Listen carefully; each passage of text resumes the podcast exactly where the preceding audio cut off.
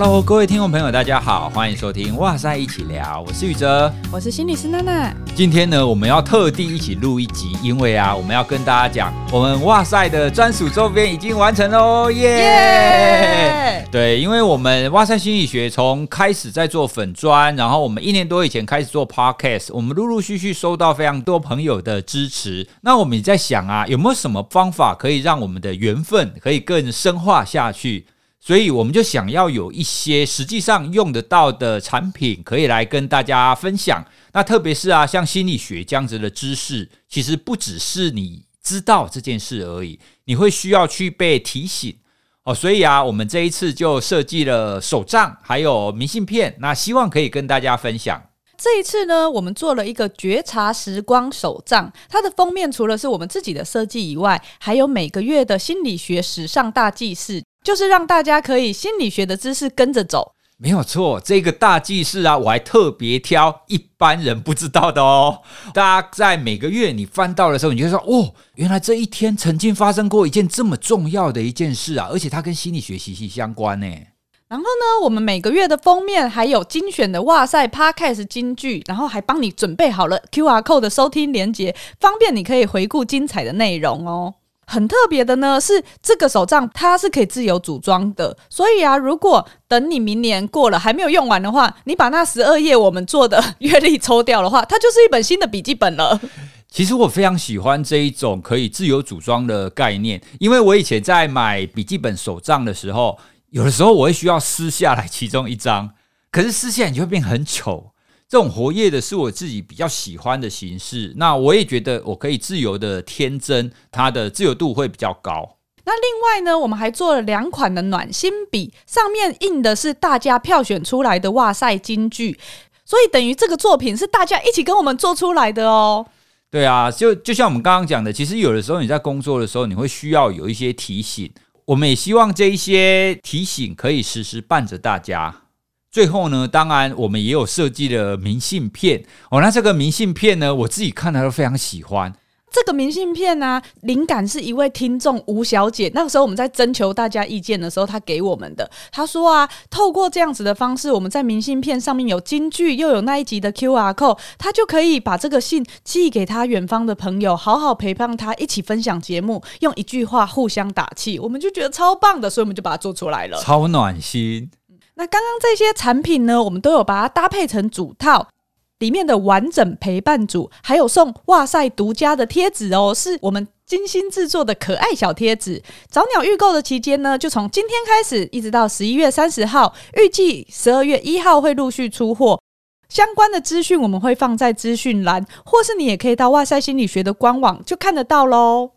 然后要特别介绍一下这次的周边商品，我们是跟 Yo Design 合作，他们家本身也是我们听众，在某一次的互动中互相认识的。虽然后来没有就是完成他们的口播，可是我们一直觉得他们家文具质感超好。它是台湾的在地品牌，二零二零年还有获得德国的红点设计奖和台湾精品奖。第一次我们就是慎重的选择了他们家的新世代笔记本 Two Notes 系列，还有绝美颜值笔。Coco Green 来进行客制化。如果大家有就是商品企业或品牌的客制化服务需求，也都可以找他们哦。谢谢各位听众朋友一直以来对我们的支持。那我们也希望用这样子的方式，可以让我们的缘分可以越来越深。然后也希望心理学可以伴着大家不断的成长。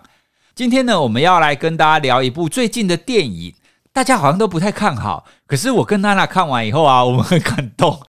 所以，我们今天决定要来帮他平反一下这部电影呢，就是《永恒族》。我们看完马上发现洞，然后问大家觉得好看吗？还是不是我的菜？结果竟然有百分之二十八的人说好看，七十二的人说不是他的菜。确实，我们在看之前，我们也有稍微看过影评，影评的评价其实蛮两极的。国外的影评都说这个很糟嘛，可是啊，我在 PTT 的电影版看。好像又还好，电影版当中有很多人看完给他的评价也都觉得诶不错啊，为什么国外会给那么低的评价呢？就有人在阴谋论啦，说哎这一次是不是没有塞钱之类的？没有塞钱给影评。很多的电影你还是要自己去看过，你才会知道它是不是你的菜。这部电影呢是由奥斯卡最佳导演赵婷所执导的，所以大家一开始都会很怕他拍成像《游牧人生》一样，会不会很多 murmur 这样子？可是我觉得，因为这次永恒族有十个人嘛。为了要保持这些角色塑造的完整性，它确实有一些回顾的段落或铺陈。你刚看的时候会觉得，哎，好像有点突兀，怎么忽然来到这个部分？可是它叙事的方式跟过去漫威的步调跟切角，我觉得算是有拍出新意的。对啊，你只要放下以前看钢铁人啊、复仇者联盟那种感觉，你把它当成是好，它可能是一个新阶段的一个超级英雄电影。那我觉得应该可以有不同的欣赏的角度。哦，至少我在看的时候，我非常喜欢啊。虽然它没有像以前的超级英雄电影有那么多的打打杀杀，哦，不过呢，它着重在他们各个人之间的关系，还有人物的塑造，我觉得是非常成功的一部电影。嗯，我也很喜欢电影里面它的细节，多了不同以往的那些温暖、爱，还有人味。虽然主角都不是真的人，不过我觉得至少它不是给你满满的一大锅的超级英雄。接下来就要跟大家聊，我们看完感动的点，或者是我们喜欢的点，跟有心理学相关的地方在哪里了。不过照例要跟大家说一下，我们会爆雷哦。接下来是爆雷分隔线，全部曝光光。对，所以如果你害怕爆雷的话，请记得先暂停。那你看完以后再来听哦。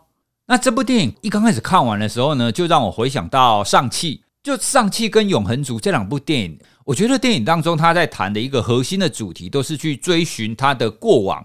换句话说呢，主角们他们都在找自己是谁，他的自我认同到底应该是什么？好像上汽他跟他爸爸有关系嘛，所以他当中呢就谈了有关于家族的事。那永恒族呢，他们的虽然来到地球，可是他们过了几千年，他们在这几千年当中，其实每一个人都在追寻他自己。好，他自己到底是谁？他自己到底要往哪里走？听众朋友，你想一下哦，如果你有几千年的时间，你到底要干什么呢？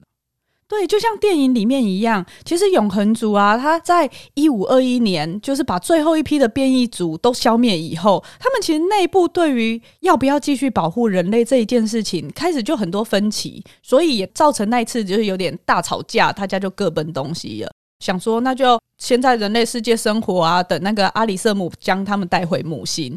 可是啊，你就会发现，当少了权威者规定的这个终极目标以后，这些神应该可以称称他们为神啊，因为你在电影中就会看到他们在人类历史中好像都被记录为神或是英雄。你会发现，他们好像忽然变得像青少年一样，就不知道该怎么办。对，他们自己要在世界上开始找到安身立命的方式，因为他开始有了自由意志，为自己生活。那在漫长的人类历史当中，他们十个人是怎么样用各自的方式去成长的？你可以看到有些人经历了一些自我认同的怀疑跟迷失，然后可能也会有一些失望跟痛苦。不过也会看到有些人有一些喜悦和满足，然后才慢慢找到属于自己的存在意义和价值。像我就很喜欢那个 Phastos，他建立了自己的家，科学家。对，然后像 Duke，虽然他很奇妙的用他的能力组织了一个很像很和平、很乌托邦的社会，但那个就是他的信念。他想要的，所以他也是一步一步去完成它了。另外一个像 Gilgamesh，只是马东石，对，他就去用一生的陪伴去等待他的爱人清醒。我觉得这些都是这些神很有人味的部分。当然，里面还是有些人还正在迷失中啦。所以在电影当中啊，我从每一个角色他的不断的反思，或是不断的追寻，其实也仿佛都看到我们自己诶，因为我们从青少年，然后逐渐的成长，你也不要说这个自我追寻只有在青少年的时候，其实我们在出社会，我们毕业以后，我们一直在做自我追寻啊，我们一直在寻找我们的自我认同是什么，因为环境并不是一成不变的，环境不断的在改变。所以你的目标可能一刚开始会是 A，可是会随着环境的改变，随着你遇到的事情而不太一样哦。所以这一些呢，其实都是我们每一个人就是在生活当中一定会面临到的一个重要的议题。嗯，而且自我实现本来就是人类很基本的一个需求。关于自我认同跟改变，电影当中他还有琢磨到一个地方，我觉得很有意思，就是那个主角瑟西。好，因为他的队长可能突然之间就过世了，然后叫瑟西接任队长。可是，一刚开始，这个瑟西就没有办法适应呢。你就会觉得他想说，哎、欸，为什么是我？他自己有点怀疑吧，因为大家一直都觉得应该当队长是 Icarus，、嗯、所以他好像也没有得到别人的信任，然后他自己也觉得自己不知道为什么要承担这个角色。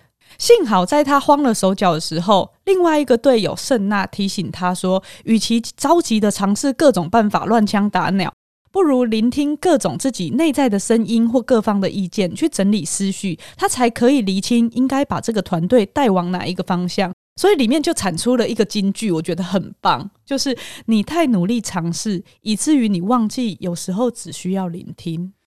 电影当中，你看起来好像是诶，他不知道怎么跟他的神连线嘛，对不对？对。可是实际上，真正连线的方法就是你静下来，你需要静下来，你才有办法让你内在的声音跟你的神，或者是跟你真正的一个目标去连接。哦，那电影当然是用跟神连接这样子的情节来铺陈啊。哦，不过实际上，就像刚刚娜娜讲的，我们在做自我认同的时候，我们的确一段时间会需要停下来。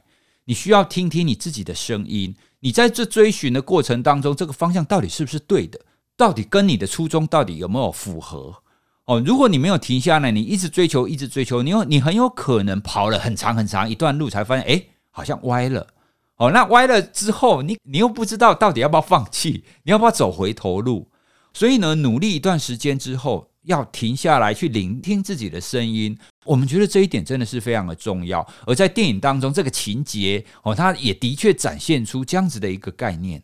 那那你觉得在这部电影当中啊，除了我们刚刚讲的自我认同，你觉得最能够代表这部电影的核心的概念是什么？我超级喜欢一句话，就是当你深爱一项事物，你会保护它。诶，对耶。我看完之后，我也觉得这一部电影它是在谈爱的本质。它透过不同的永恒族之间的关系，来透露出不同的爱的形式。可是呢，这些不同爱的形式背后，其实它有同样的根源。那你觉得这个跟爱有关系？哪一段剧情让你有这样子的感觉呢？因为我觉得有两段呢。第一个就是我们刚刚讲到的啊，就是圣娜她提醒瑟西。顺从听自己内心的想法，去保护所爱的事物这个部分的时候，讲出那句金句。瑟西他就是爱人类嘛，所以他最后做了那样的选择。另外一个部分，我觉得真的让我就是看到爆哭的一段。我唯一只有这一段有哭，就是因为那个法斯托斯，他原本大家去找他说：“哎、欸，来集合喽，我们现在要就是战斗喽。”他本来不想淌这个浑水的，可是他的同性伴侣跟他说：“如果你想要看到孩子能够长大。”当你爱的事物出现的时候，法斯托斯就忽然觉得，好吧，那我去。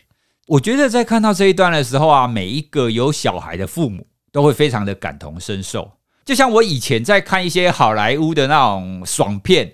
像类似有一些主角，他为了要去救他女儿啊，或者是救救他儿子啊之类的，他就会可以这样追着飞机跑啊，在在火车上跳来跳去啊，有没有？那个时候我在看电影的时候，我说这些人有病吗？怎么可能？怎么可能会做这件事情？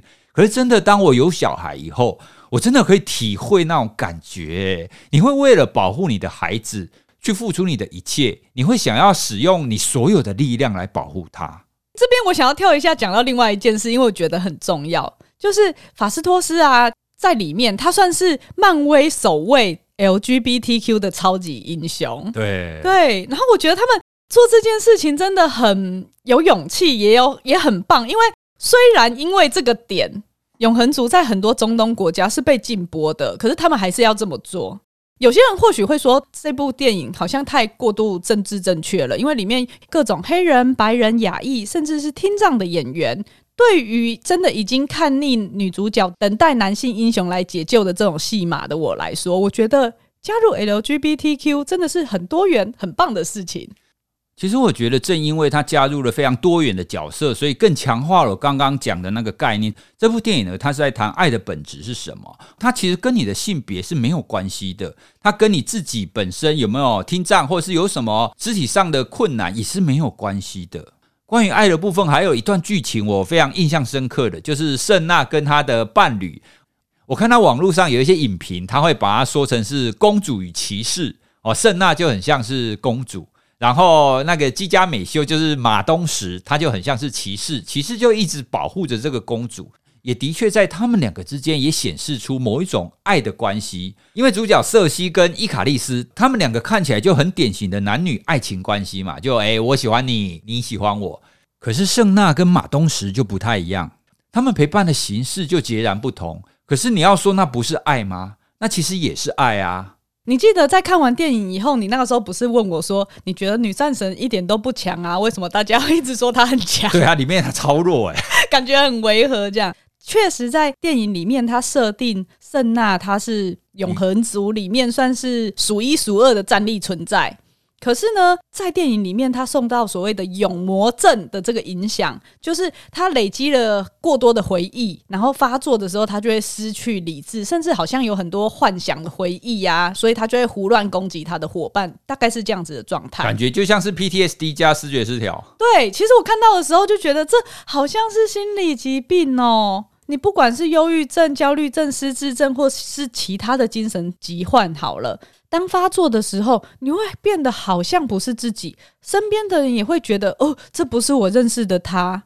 老实说，在临床上，我们常常看到再坚强的大老板、饱读诗书的老师、教授，或是成功的 YouTuber，就是在那种你不想得到这个病的面前，你也是一样脆弱的。所以，圣娜就算她曾经是最强的女战士，她也会变得很混乱、很敏感，对于自己做出来的这些行为。他事后清醒过来的时候，他也是会有很多的愧疚，所以我会觉得这部电影的这个部分，安吉丽娜·裘丽她其实诠释的很棒。如果她表现的太强壮的话，反而你会觉得，哦，这个病它就是。还好，还好而已。呃、对，但其实他影响的非常多。然后他在里面饰演的是舍去了他过去很强壮、完美又自信的那个形象，他去演出来一个可以不畏惧展现他脆弱的状态。这就是我觉得这部戏他人性很饱满而且很美丽的地方。也可以感觉得到，赵婷导演他其实一直想要传达的就是这个脆弱但是没有关系的部分。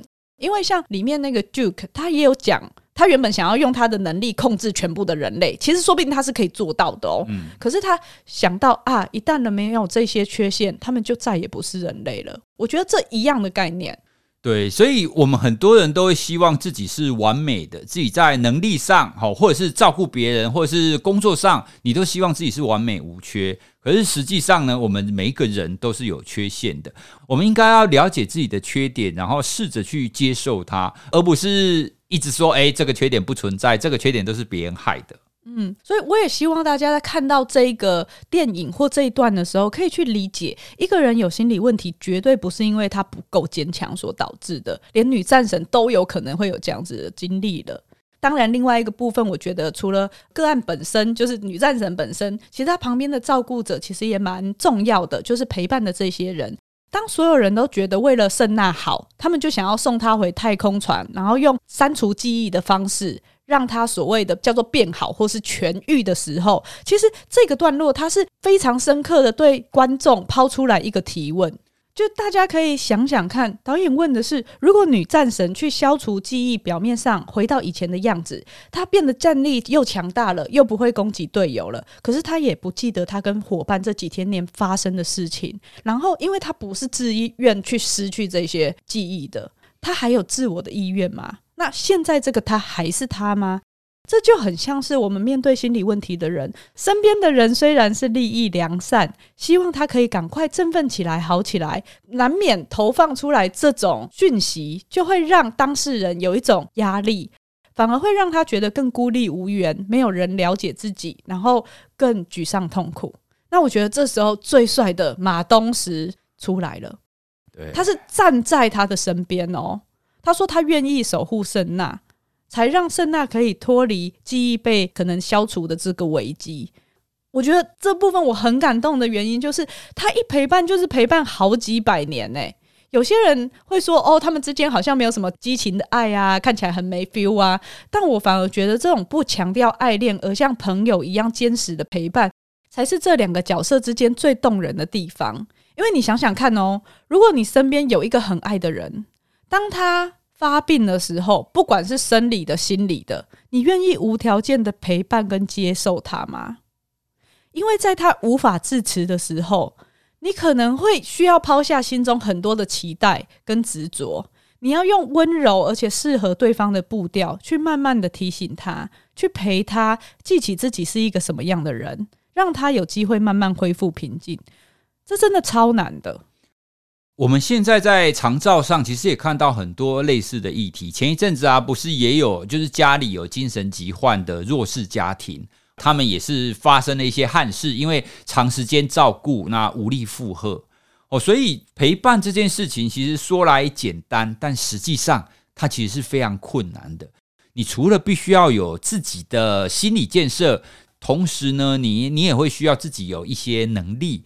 当然，我们在社会上没有办法每一个人都有足够的能力，这也是为什么社会安全网重要的地方，因为我们会需要互相的支援。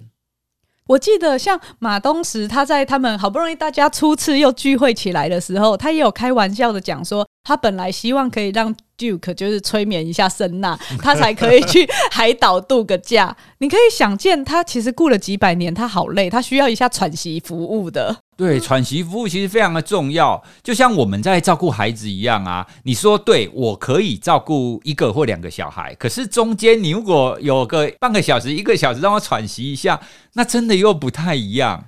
对，你会需要充电一下，你也需要把心力放在平衡的照顾自己上面。这样，我觉得虽然他最后并没有让 Duke 催眠圣娜啦，不过我觉得他点出来这个需求，其实也是蛮重要的一个部分。对，所以在这部电影当中，我觉得在谈爱这件事情，反而它的主轴不在男女主角上，反而是在圣娜跟马东石这一对，还有我们刚刚讲的费斯托斯那个黑人科学家。其实从他们的角色的扮演上，都可以展现出爱的本质是什么。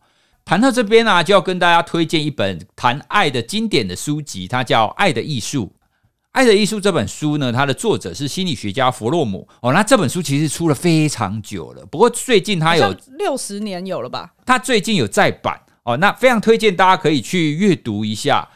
在《爱的艺术》这本书呢，弗洛姆提了两个观点，我非常的认同。第一个，他谈的是爱主要是给予，而不是领受哦。换句话说，它是一种付出，而不是一种接收。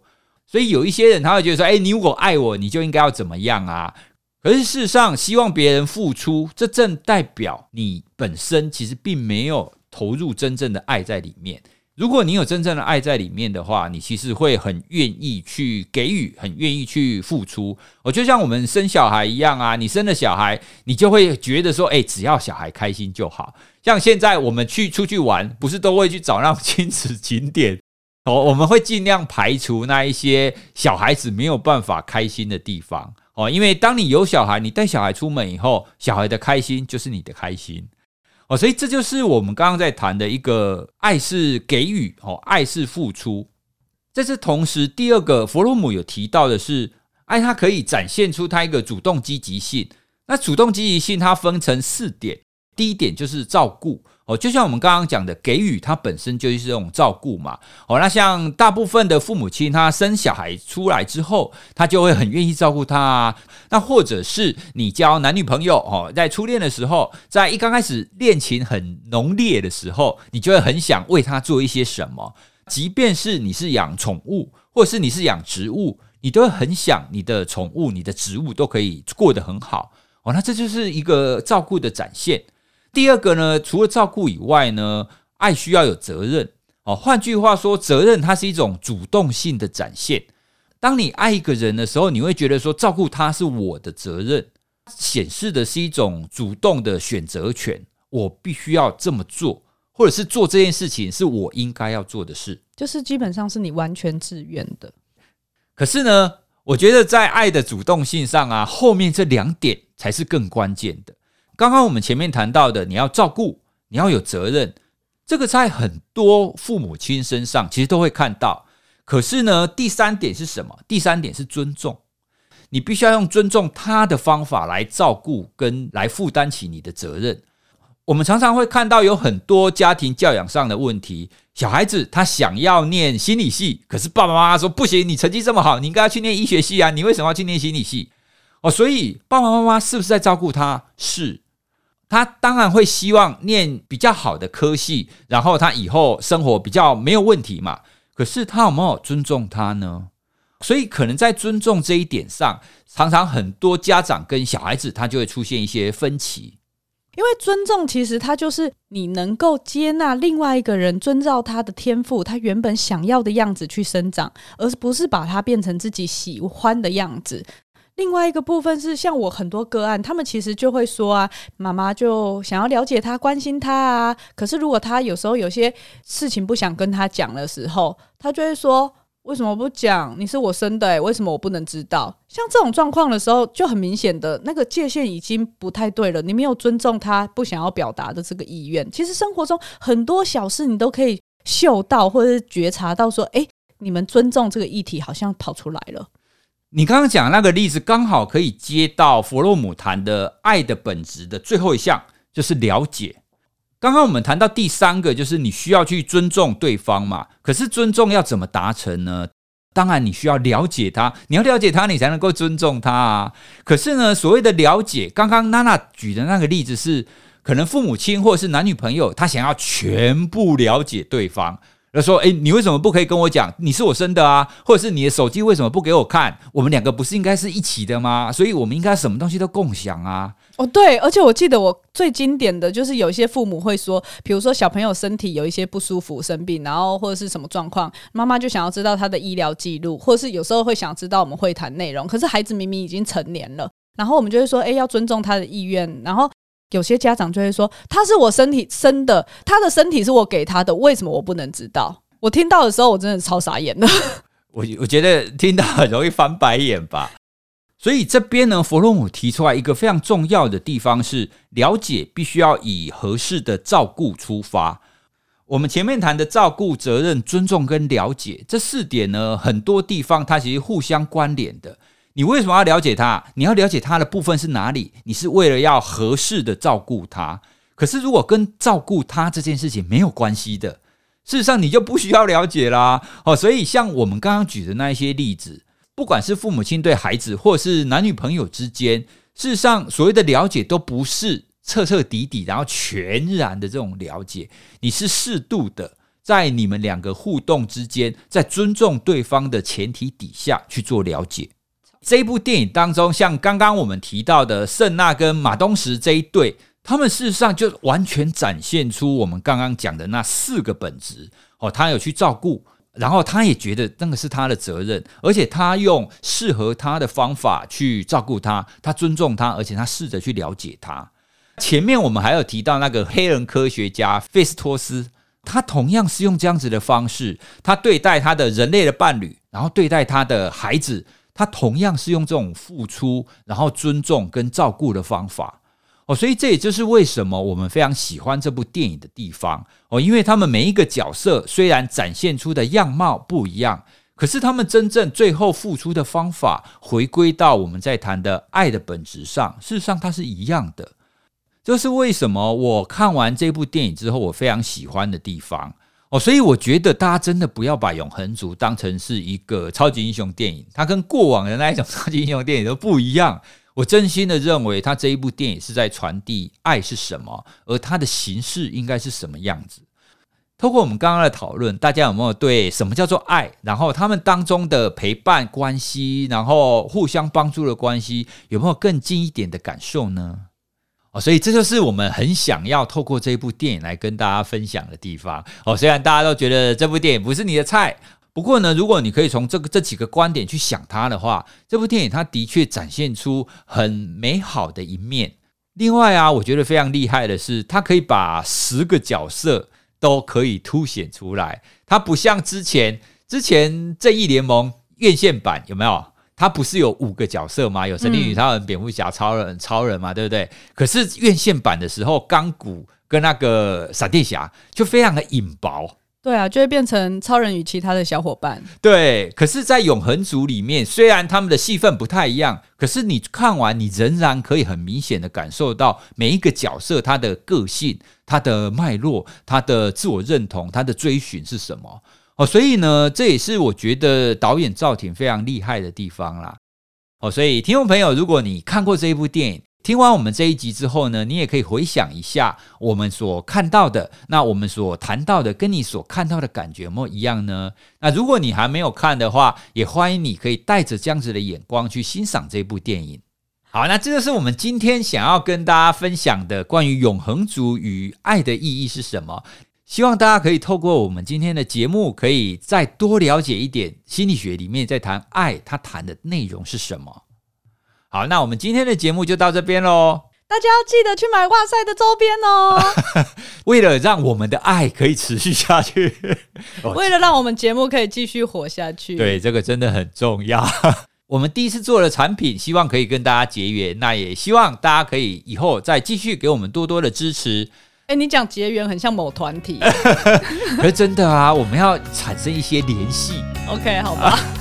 听众朋友，如果你对我们今天谈的节目有什么想法，或者想要回馈的话，都欢迎你到脸书或 IG 留言给我们，或者是也欢迎你可以私讯给我们哦。好，那就到这边喽，拜拜。拜拜。